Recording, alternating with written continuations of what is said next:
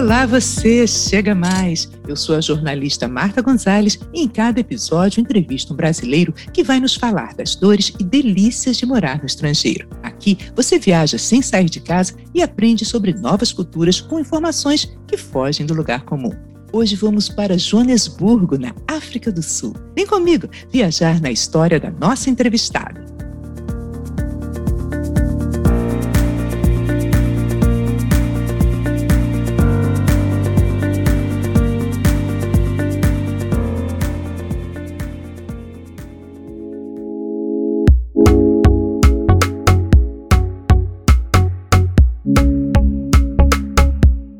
Joanesburgo é a maior cidade da África do Sul, país situado no continente africano. Fundada em 1886, a antiga capital do ouro do mundo foi uma colônia de exploração britânica. Joanesburgo não é a capital da África do Sul, como muita gente pensa, mas é a maior cidade e a única do continente africano a estar entre os 50 principais centros comerciais do mundo. Hoje nós vamos conversar com Marília Martoni, a Lila, eu pego logo a intimidade, né? Uma mineira que há 17 anos foi para a África do Sul. Com tanto tempo, certamente ela já tem intimidade com a cidade para chamar Joanesburgo como os nativos, Johannesburg. Tudo bem, Luíla? Tudo bom, e você? Tudo! Me conta como é que você foi parar aí em Johannesburg. É assim mesmo que chamam? Joburg e carinhosamente chamada de Josie para nós é, que somos daqui, Joe Burgers. Joe Burgers. yeah. me, me, conta como é que você foi parar aí. Bom, eu fui casada com meu marido brasileiro e daí a gente se divorciou e depois de uns cinco anos eu já estava sozinha, já fazia cinco anos e fui num bar na, lá na Vila Madalena, lá em São Paulo e daí conheci esse meu segundo marido, o Derek estava lá todo atrapalhado no bar, porque poucas pessoas falavam inglês, e eu, com meu inglês meio enferrujado, comecei a falar com ele, can I help you? E daí, daí começamos a conversar e ficamos amigos, né? E daí começamos a sair, namorar, e no fim acabei casando com ele e vindo para cá. Mas ele ele estava a passeio ou não? Ele foi transferido? Não, ele estava trabalhando. Estava trabalhando ele dava no aulas de inglês. Isso, ele dava aulas de inglês para o pessoal da Siemens e ah, da Folha de São Paulo e numa escola também é, próximo ali onde é, a gente se encontrou. E aí ele foi parar na África a trabalho também e você acompanhou? É, não, ele, ele é sul-africano. E daí ah, ele estava lá no Brasil dando essas aulas, trabalhando lá. Daí, depois de um tempo, a gente morou no, no Brasil, a gente morou em São Paulo, uh, uns dois anos. Aí depois ele falou: Ah, eu quero que você venha comigo, vamos comigo. Aí a gente casa e você mora lá. Se você não se adaptar, a gente volta para o Brasil. Mas eu realmente vim para cá com a minha filha. Minha filha era pequena, minha filha tinha 13 anos. Ah. E viemos para cá e acabei ficando. Minha filha voltou porque é, foi muito difícil adaptar o currículo, sabe? Minha filha falava muito bem inglês, aliás, ela falava até melhor do que eu inglês, porque ela estava na escola, né? Daí ela voltou, ela teve que voltar para terminar o, o colégio. E hoje ela está no Brasil. Ela está no Brasil, porque ela terminou o colégio e praticamente já entrou na universidade. E daí já conheceu o marido dela. Agora, Marília, você falou do inglês, mas eu li que o inglês, aí, apesar de ter sido uma colonização britânica, o inglês daí ele tem uma acentuação muito diferente, muito própria. Até os britânicos, às vezes, têm um pouco de dificuldade. Né? Aliás, a África do Sul hum. tem 11 idiomas. Olha, é uma loucura, mas se você contar que as nossas línguas nativas dos índios, dos nossos índios, nós temos muito mais do que 11 línguas. No é. Brasil, a gente não fala tupi, a gente não fala guarani. Exato. Gente, mas eles aqui, eles falam, entendeu? mas são muito próximas as línguas deles, sabe? Agora, a parte de, de sotaque, assim, eu acho, eu acho, eu quando eu aprendi o inglês, eu aprendi inglês britânico. O inglês deles é, é bem britânico. Ah, uh, tem sim o sotaque, mas dos, dos, dos negros, porque eles falam a língua deles, e o sotaque dos africanos, que são os, os holandeses, porque os primeiros colonizadores aqui foram portugueses e holandeses. Depois vieram os ingleses. Então, o, o sotaque dos, dos africanos, que são descendentes de holandeses, é bem difícil até para mim. Mas eles também falam inglês, então fica fácil. Todo mundo fala inglês, todo mundo. É, até os discursos, apesar de, dos 11 idiomas, os discursos do presidente, tudo, é, são todos em inglês, não é isso? Sim, é a língua oficial. Só que, digamos, quando você vai transmitir notícias, por exemplo, que tem essa peculiaridade. Tem três noticiários. Então, um fala inglês, o outro fala africans e o outro fala uh, a língua deles. Mas isso você diz Quase... o quê? O jornal, por exemplo, um jornal. Jornal ele... da TV. O jornal, jornal da, TV. da TV comum, é. Como a gente assiste aqui um jornal nacional, aí ele vai ser apresentado em três idiomas, são canais diferentes, é isso? É, são, são. Na verdade, uh, é o mesmo canal, digamos assim, só que uh, eles transmitem três vezes. Então, transmite em inglês, transmite em africano e transmite na língua deles. E uhum. quando eles narram um jogo de futebol, quando eles narram, também a mesma coisa. Tem o narrador da língua deles e tem o narrador em inglês. Mas cada um em um canal, não, isso simultaneamente. Um fala alguma coisa? Não, é, é tem um, um, canal tem um horário, o outro tem outro horário, então, quer dizer, fica aberto para todo mundo. Cada canal faz no, no seu horário. Que loucura! é, é estranho, né? É, estranho, diferente, é bem estranho, diferente mas é mesmo. diferente. É. Yeah. Você, mas você sintoniza onde você quer ouvir, né? Como você Sim. quer ouvir. É. Exato. É, só que são as mesmas notícias, as mesmas coisas. Praticamente, né, não muda muito as notícias, né? As é. notícias são as mesmas. Sim. E com essa quantidade toda de idiomas, você passou por algum, alguma situação engraçada ou passou algum sufoco, alguma história de mal entendido? Muitas, muitas, mas a principal, a mais engraçada de todas foi assim. Eu e minha filha, a gente foi num shopping e a gente estava lá comprando e tal, e aí a gente resolveu comer alguma coisa. E daí era um moço negro que estava uh, ah, atendendo, muito gentil, por sinal. Só que ele falava e a gente entendia alguma coisa do que ele falava, não tudo. Ele então ele abriu o pão assim para fazer um sanduíche. É, um hum. sanduíche assim e começou: Você quer isso? E a gente, yes, yes, yes. Você quer? Yes, yes, yes. Aí ele falou alguma coisa que nós não entendemos. E a gente estava na linha do yes, yes, yes, e a gente falou yes, yes, yes. e ele pôs no sanduíche, menina, aquela era uma pimenta, era uma pimenta que parecia vinda do inferno, você entendeu?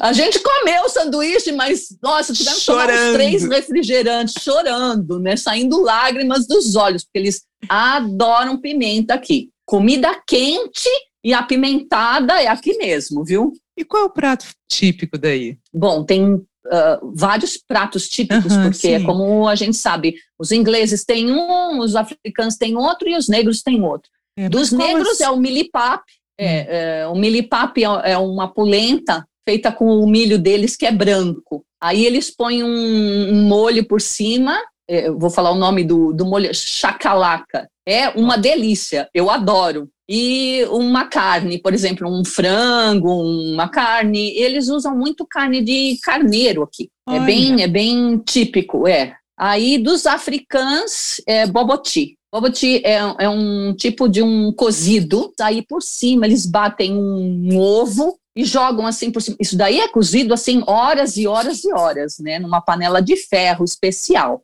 Uhum. Mas é uma delícia. E os ingleses, óbvio, né? Tem também o carneiro, porque eles gostam muito de carneiro. o carneiro com um molho de, de hortelã. Eu adoro, eu acho uma delícia.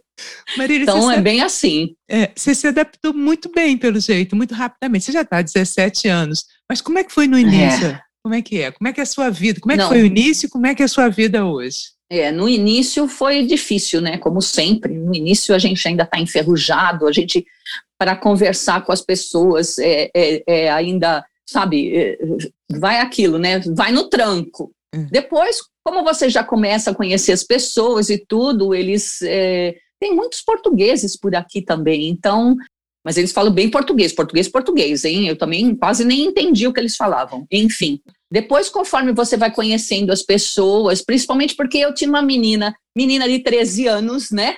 Uhum. Então ela fazia amizade com todo mundo.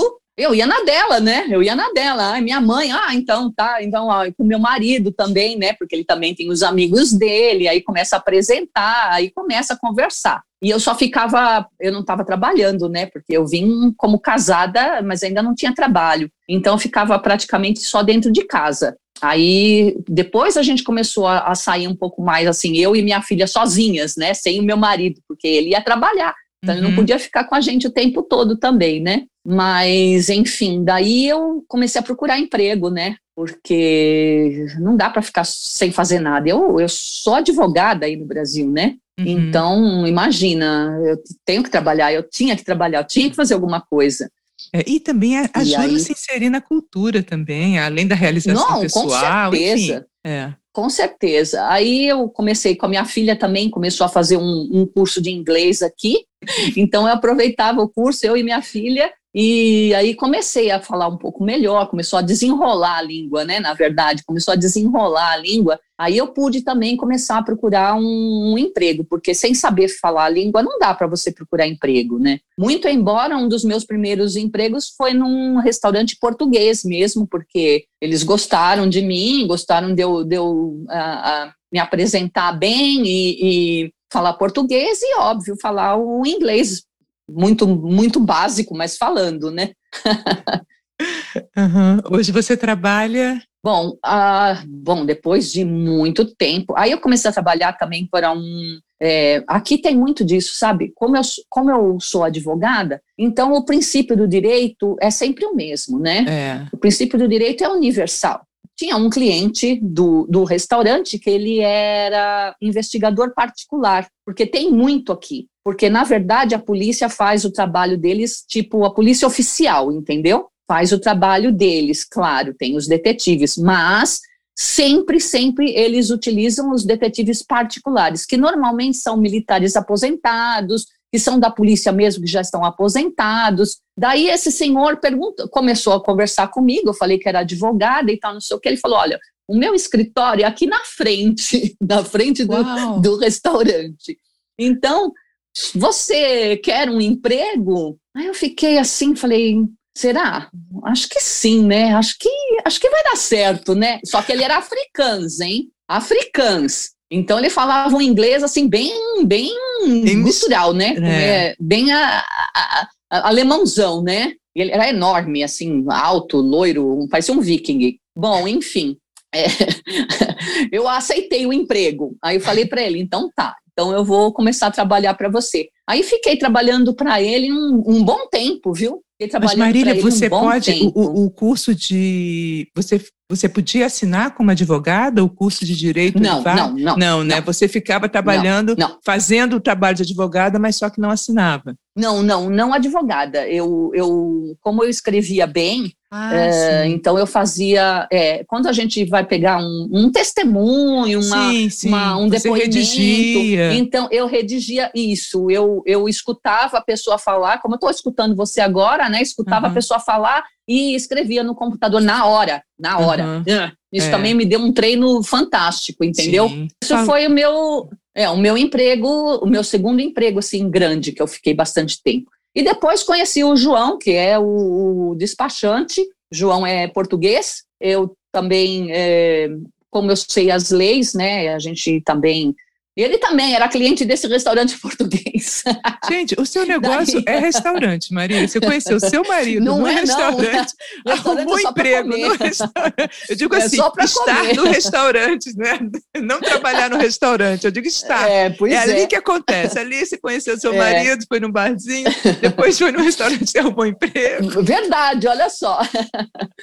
Daí, então, eu conheci o João que aí então foi muito melhor. Com o João eu estou até hoje, estou há nove anos com ele já. Que legal, que legal. E aí você trabalha, então, como você tinha me dito, com, com, é, com exportação, importação, é isso? É aduaneira? É, isso, porque a gente tem aqui, os despachantes têm licença para fazer trading, né? Então, não é só despachante como é no Brasil, uhum. que é, a, o me, trading meus... é, é o quê? Eu desculpa, eu não... não... Para fazer negócio. Para fazer os negócios. Trading, mesmo. É, trading seria negócios. Os negócios né? mesmo. Uhum. Isso, comprar, pagar, é, importar, exportar, não só sob ordens, né? Porque o cliente chega e fala, ah, procura para mim o um, um, um produto, aí eu procuro o produto para ele, eu faço toda essa área de, de venda mesmo. Legal.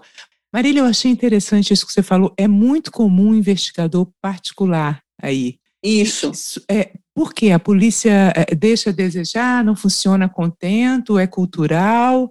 Por quê? Por que isso? Não, é o sistema deles. É o sistema deles. Nós temos a, a nossa polícia militar e nós temos a polícia civil, entendeu? Uhum. O sistema deles, o sistema deles, eles têm a polícia militar, entendeu? E tem detetives. Só que é, digamos que não seja é, suficiente. E o sistema deles também é assim. Eles têm essa, essa colaboração. Os advogados mesmo aqui trabalham com investigadores. Então, eles têm, por exemplo, o advogado que eu ia trabalhar, ele tem dois, três investigadores que ele é amigo, então ele contrata os investigadores para ajudar no caso. É, são, por isso que eu estou falando, o sistema é, é, é diferente. Então, Uh, no caso, seria uma fraude, são certos tipos de crime, estelionato, fraude, tanto da parte da vítima como da parte do uh, suposto criminoso, entendeu?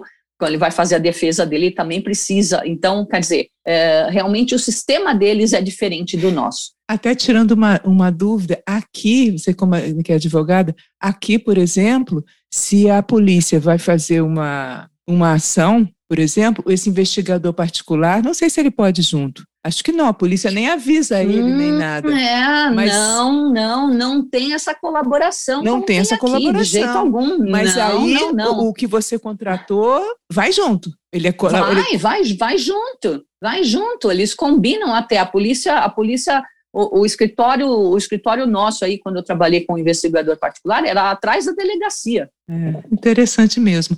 É, Maria, e aí, a África do Sul, um grande, né? Joanesburgo, uma grande cidade, ela tem esse problema que tem no, no Brasil de violência também?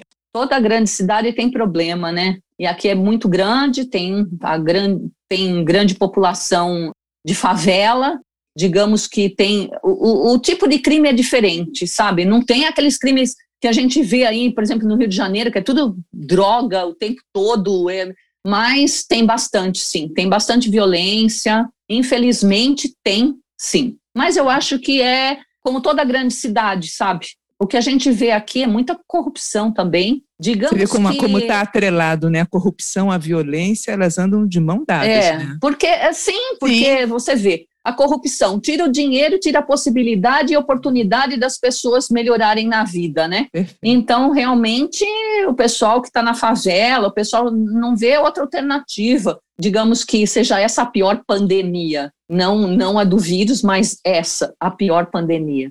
Agora, com esse presidente, com o Sírio Ramaphosa, eu acho que ele é, um, é uma pessoa muito séria. Eu acho que ele está melhorando muito. Infelizmente, ele pegou essa vírus que praticamente acabou com, com, com toda, um, todo o projeto dele de governo, né? Ele teve que. Mas uma coisa ele fez de bom, que eu não vi o Brasil fazer, que eu não vi muitos outros países, eu não vi fazer. Ele tirou, ele alocou uh, recursos de outras áreas imediatamente. Ele tirou recursos e pôs tudo na área da saúde, ele pôs tudo na área da, da científica para desenvolver a própria vacina, nós estamos desenvolvendo a nossa própria vacina aqui, ele fez isso de imediato. Então, se você for perguntar sobre a pandemia, você pode saber que aqui foi uma coisa levada muito, muito a sério. Poxa, muito beleza. a sério. E, e, então, como é que está a vacinação? Como é que está, então, a pandemia aí? Uh, eu já fui vacinado. O presidente aqui levou tudo muito a sério, ele fez um lockdown,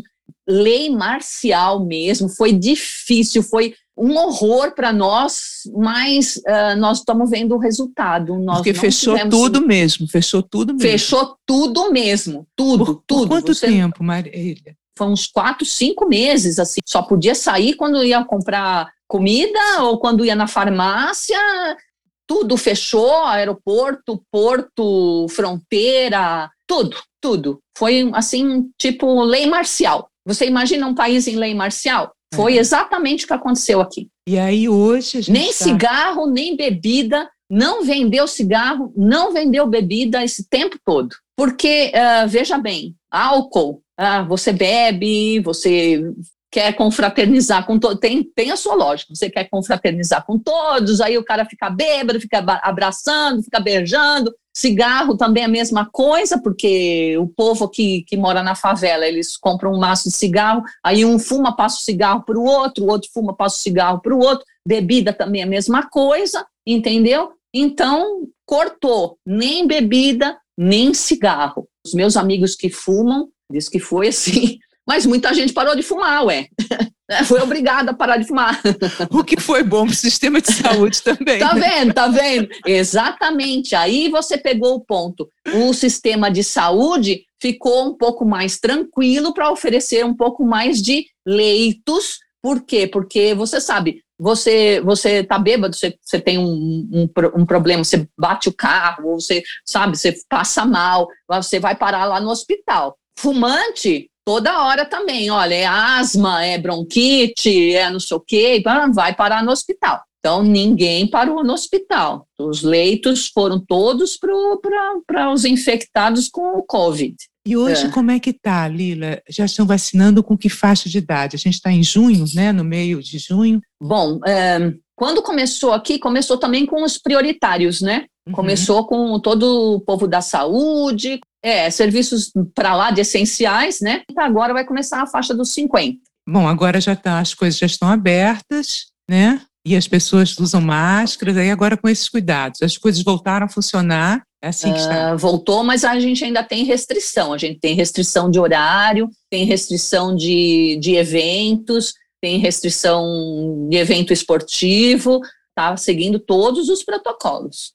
Uh, aqui que nós temos muito espaço aberto. Como é que é a cidade? Olha, eu adoro morar aqui. Não sei se você sabe, essa é uma das curiosidades maiores que eu também não sabia, que quase ninguém sabe. Joanesburgo é a floresta urbana maior do mundo. Vou explicar. Não tinha ideia, não tinha ideia. Não, ninguém tem essa ideia. Em cada bairro, em cada bairro, por exemplo, tem uns três, quatro parques tudo, tudo tem bastante ar, tudo bem arborizado, avenidas, é, as calçadas não tem, não tem calçada, praticamente não tem calçada. Você está andando é só grama, é, plantas, árvores, não tem calçada, hum, como é que fala, asfalto. Asfalto é só rua, rua, né? Rua. Como é isso, essa floresta urbana maior do mundo, que acho que nem existe outra cidade com tanta, tanta árvore, com tanta e todo mundo cuida, né? Todo mundo cuida. É difícil você ver assim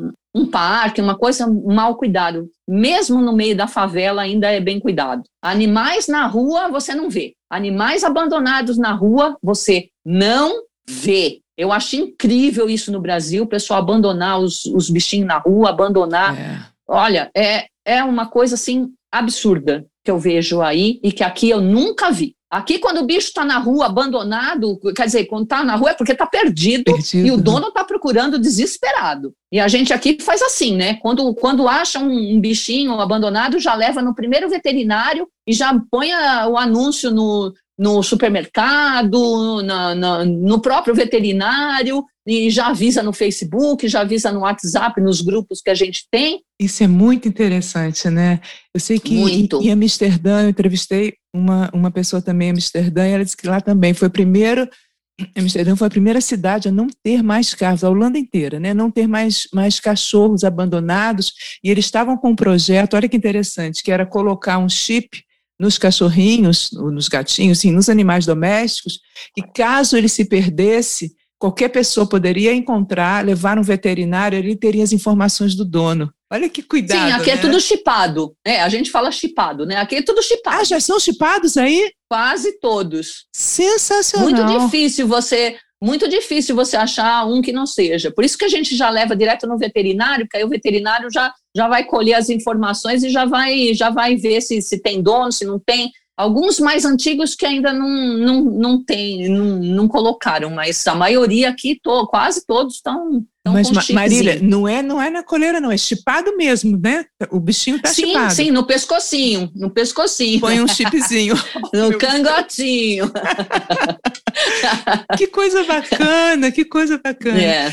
Eu acredito que o sul-africano ele deve ter muito orgulho também dos prêmios Nobel que ele tem. Imagino que o povo tenha muito orgulho. Como é que é esse sentimento de orgulho? Você sente isso neles?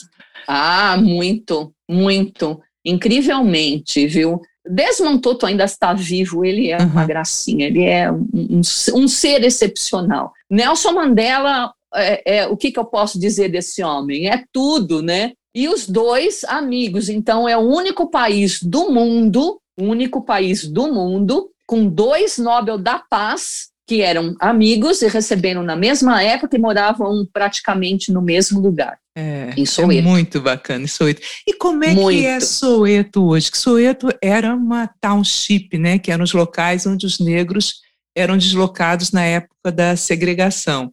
Hoje parece é, que um virou gueto, um lugar né? turismo, é um gueto mesmo, né? É um gueto. É. E hoje tem o Museu do Apartheid, né? Como é que é Soweto hoje? Um, Soweto tem uma curiosidade também muitos eh, que uh, foram criados lá em Soweto, que nasceram lá em Soweto, uh, depois ficaram, óbvio, depois com Mandela, com o fim do apartheid, começaram a crescer, começaram a ser classe média e classe alta, e muitos não saíram de Soweto. Então eles construíram Soweto, construíram um tipo um, o Soeto antigo era um gueto e agora o Soeto é praticamente uma cidade. Então tem casas bonitas, tem comércio, tem shopping e tem a parte também que ainda continua sendo uma favela. Infelizmente Sim. é isso, né? Coisa de cidade grande e de terceiro mundo, né? Fazer o quê? É, Pessoal é, como no Rio de Janeiro ali a gente tem a São Conrado, que é um bairro nobre, e do lado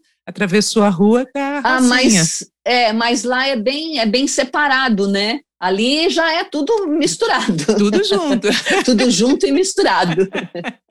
tudo junto e misturado. O turista vai muito também para conhecer Soeto, porque tem o Museu do Apartheid lá, e diz que tem uma Isso. coisa muito interessante. Você se identifica ao entrar no museu, você se identifica pela cor. É isso? Vocês dizem, não, eu sou branco, muito branco. Não, é, é assim. Eles é, é? fizeram. Não, eles fizeram assim. O museu do apartheid foi construído justamente para uh, a pessoa que vem de fora ter uma ideia de como foi o tempo da segregação uh, racial. Olha, quem construiu foi um, um, arquiteto alemão, eu não vou lembrar o nome dele agora, uhum. mas ele foi um gênio construindo esse, esse museu, porque da hora que você entra, no, da, da, do portão para dentro, quando você entra no museu, você já sente aquela coisa, como que foi, você é incrível, te arrepia, te arrepia, eu vou te dizer, te arrepia. O você problema... sente como que foi, uma como coisa foi? horrível. Eu não consigo entender como que eles conseguiram fazer isso ainda depois de uma Segunda Guerra Mundial, que a gente viu o quanto os judeus sofreram em campo de concentração e tudo mais, e isso continuou até até até até 90, né? Porque é. o Nelson Mandela foi eleito em 94. O né? inteiro tinha que vir aqui e ir para o museu. Uma vez que você vai para o museu, é impossível você não não ficar chocado, é impossível você não ficar emocionado, é impossível. Interessante, Marina, interessante. E além do, desse museu que é muito forte, isso é tudo muito forte na cultura africana, sul-africana, o que, que mais que o turista não pode deixar de, de, de ver quando for aí? Aqui em Joanesburgo? Isso. Aqui é o centro cultural, né? Aqui é tipo, digamos, uh, a Nova York deles é Joanesburgo, né? Então, nós temos. Como que eu posso te explicar? Já falei que é a maior floresta urbana do mundo, né? Então, você está aqui na cidade, você saiu uma hora daqui, você já está em um safari. Você já está em um safari com todos os animais que você pode imaginar: girafa, elefante, leão, chita, hipopótamo. É, é uma coisa assim incrível. Ao mesmo tempo, você está na cidade, 40 minutos, 45 minutos depois, você já está num, num safari. Tem alguns parques que realmente precisa uh, dar uma separada no, nos bichos, senão um come o outro, aí não dá, né? Aí não tem mais parque. Mas, assim, eles são separados em áreas, áreas. um portão, áreas, mas não jaula, nada. Aliás, o zoológico aqui ele está fazendo o seguinte: uh, tem o zoológico, claro, porque tinha antigamente o zoológico. Então, quando morrem os animais, vão morrendo, eles não são substituídos. Muito bom. Alguns dos parques são centros de reabilitação para os animais. Então, animais que foram maltratados em circo, animais que é, foram caçados, porque agora já baniu, né? Caça também. Mas é, os parques aqui tem muito parque que é centro de reabilitação. Então, também os bichinhos têm que ficar separados, entendeu? É. Sim, Aqueles sim. que são reabilitados vão para os parques maiores, que nem o Krieger Park, que é o maior de todos, que é do tamanho do estado de São Paulo. Nossa, e você já é fez um desses é safaris, é Marília? Já, eu fazia sempre. fazia sempre. Vou continuar fazendo e vou fazer de novo. eu é levei que... muita gente do e Brasil como é que, é? Conta que, que vem para cá. Eu tenho muita vontade de fazer. Como é, que, como é que é? Você contrata aí mesmo, né, em Joanesburgo? Sim, aí você, você, é, bom, tem vários. Olha, passeios aqui é o que não falta. Parques aqui é o que não falta. Então, nós temos muitos. Tem o Lions Park, tem o Rhino Park, tem o Cheetahs, tem o Pilanesberg, que são todos. Tem... Então, quer dizer, você, você escolhe o que você quer e Maravilha. vai. E tem um parque, quer dizer, um parque, é, ele foi desenhado para ser uma aldeia, uma aldeia nativa. Então, você vai lá e você passa como se você fosse um nativo daqui. Então, tem aquela uh, estrutura deles de casa, que é uma gracinha, que é redonda, assim, é, é muito bonitinho. Depois eles fazem comida típica, depois eles estão vestidos uh, típicos do, dos Zulus, ou, entendeu? Então, é, assim, muito legal também. Então, aqui não olha, passeio é o que não falta aqui. Bacana, bacana. E o povo é um povo que tem uma característica do brasileiro, é um povo alegre, né? O sul-africano, ele é receptivo. É, é bem receptivo. E eles uhum. gostam muito do Brasil, né? Eles gostavam muito do nosso futebol. Então, todo mundo, nossa, brasileira, a primeira, quando eu cheguei aqui, brasileira, ah, brasileira, Ronaldinho, Ronaldinho, e é, ó, oh, Pelé, Pelé. Yeah, yeah, Pelé, Pelé, entendeu? Então, eles gostam muito do nosso futebol ainda, né? É. Depois eles tiveram o Parreira aqui como técnico, eles tiveram o Parreira, eles tiveram o Joel, então eles estão acostumados até com, com, com o brasileiro no futebol aqui. Então foi aí que Joel aprendeu aquele inglês dele. Ah, muito eu engraçado. Adoro Joel, né? gente, adoro Joel Mas, falando é... aquele inglês. Mas você sabe que teve muitos outros que não são tão famosos, né? mas muitos outros que vieram para cá e que é, foram jogaram futebol aqui e também foram técnicos aqui. E, e inclusive um é meu amigo, é, ele era do Flamengo. É, é, é, é o Pessoa. Uhum. Ele até ele foi, foi é, um dos assistentes do técnico do Mamelodi Sundowns. E o Mamelodi Sundowns é outra curiosidade. O Mamelodi Sundowns, eles, como eles usam a camisa amarela e, e, e, e o short azul, eles são chamados de Brazilians. Olha só, é o time. Ah, é o The time... Brazilians. Eu, uhum. assim, mas eu escutando na TV, eu, como assim? Ah, The Brazilians.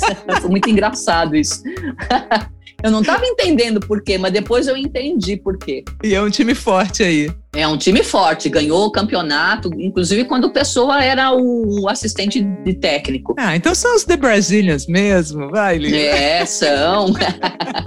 Querida, o que, que o brasileiro pode ensinar ao sul-africano e o que, que o sul-africano pode ensinar ao brasileiro? Bom, eu acho que nós já falamos disso, eu acho que o brasileiro precisa aprender a cuidar um pouco mais, sabe? Não, não é só esperar o governo cuidar, não. Nós, todos brasileiros, precisamos aprender a cuidar dos animais, a cuidar dos nossos parques, a cuidar. É, realmente, isso daí a gente precisa aprender um pouco mais, entendeu? E eles aqui precisam aprender um pouco a seguir um pouco menos aquelas regras muito rígidas, sabe? Mas você diz que eles são muito rígidos, é, é em que sentido? É, por exemplo, ó, se você o seu, o seu currículo você não tem a formação específica para aquilo, você nunca vai ser contratado. Aí no Brasil não, né? Às vezes você nem tem o currículo, você nem tem, não. Ah, então tá, vai. Então eu te contrato e você trabalha aí, então tá tudo bem. Não, aqui não, aqui de jeito algum. Então, se alguém estiver procurando emprego, procurar emprego aqui, vai ser difícil. Nisso eu acho que assim, o Brasil até que a gente dá uma, uma é. esticada, eu digo. Olha, muito legal, Lila, muito legal conhecer um pouco mais da África do Sul com você. Para encerrar, você gostaria de deixar um recado, uma mensagem, fazer suas considerações finais? Ah, eu uh, acredito que quando acabar a pandemia, todo mundo vai querer viajar, né? É. Todo mundo vai querer passar um tempinho fora para desanuviar. Nem fala, não vejo a hora. Bom, é, então, enfim, uh, se vocês quiserem fazer safaris aqui na África, sejam bem-vindos. É muito lindo, é uma experiência que você vai guardar para sua vida inteira. Uh, só que agora, uh, antigamente você ainda podia ter contato direto com os leõezinhos, com os bichinhos. Só que agora já está proibido, né? Vamos dizer ah, assim é? que não era uma prática, não era uma prática de saudável ambiental. já foi banido isso, então os parques aqui agora têm que se adaptar. Mas realmente, você fazer um safari vai ser para o resto da sua vida, vai ser para o resto da sua vida. Não, é não muito tem caro, uma coisa é mais muito linda. caro, é muito caro um safari. Não, imagina, caro nada né? Não é nem viajar aqui é muito mais, digamos, muito mais fácil e muito menos caro do que você viajar dentro do próprio Brasil. Uh, se vocês precisarem de, de, de, alguma indicação, de alguma referência, né, para poder fazer os, os safaris, pode perguntar para mim, não tem problema não. Eu estou no, no Facebook, estou no, no Instagram também. Então dá, dá, dá o seu endereço aí, o endereço do seu Instagram. Do meu Instagram é Lila Martoni. Valeu, Lila, valeu, gente. Foi bom demais ter você comigo neste episódio. Assina o podcast, assim você fica sabendo quando tem novo episódio no ar. Ah, e tem uma novidade. Agora nós temos um site na internet www.brasileiroslongedecasa.com. Eu vou adorar se você entrar em contato por lá ou me segue lá no Instagram, arroba Brasileiros Longe de Casa. Você também pode escrever para brasileiroslongedecasa.gmail.com. Eu espero você no próximo episódio. Tchau!